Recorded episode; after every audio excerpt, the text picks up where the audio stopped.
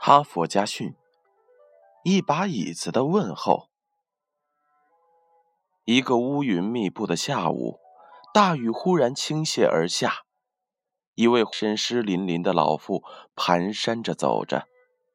她走进了费城百货商店，看见她狼狈的样子和简朴的衣裙，所有的销售员都对她不理睬，只有一位年轻人热情地对她说：“夫人。”我能为你做点什么吗？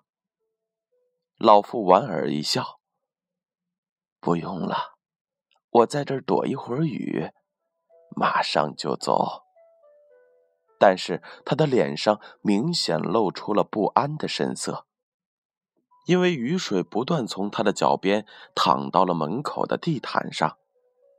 正当他无所适从时，那个小伙子又走了过来。他说。夫人，您一定有点累了，我给您搬一把椅子放在门口，您坐着休息一会儿吧。两个小时后，雨过天晴，老妇人向那个年轻人道了谢，并向他要了一张名片，然后就消失在人群里了。几个月后，费城百货公司的总经理詹姆斯收到了一封信。信中指明要求一位年轻人前往苏格兰收取一份装潢材料的订单，并让他负责几个家族公司下一季度办公用品的供应。詹姆斯震惊不已，匆匆一算，这一封信带来的利益就相当于他两年的利润总和。当他以最快的速度与写信的人取得联系后，方知她正是美国亿万富翁、钢铁大王卡内基的母亲。她就是几个月前曾经在费城百货商店躲雨的那位老太太。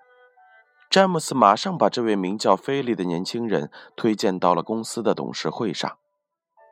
当菲利收拾好行李之后，准备去苏格兰时，他已经是这家百货公司的合伙人了。那一年，菲利二十二岁。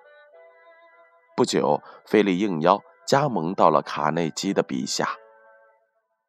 随后的几年中，他以一贯的踏实和诚恳，成为钢铁大王卡内基的左膀右臂，在事业上扶摇直上，飞黄腾达，成为美国钢铁行业仅次于卡内基的灵魂人物。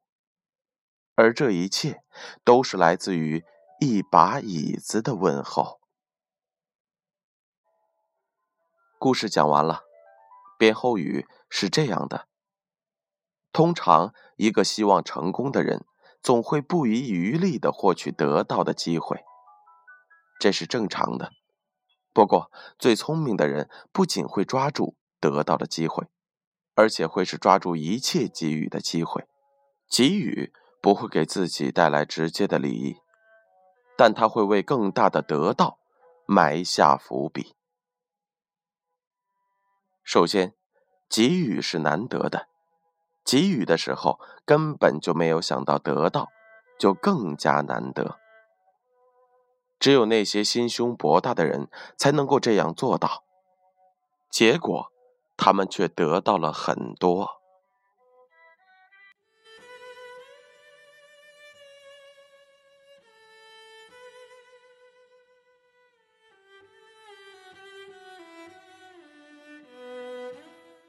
哈佛家训，建勋叔叔与大家共勉。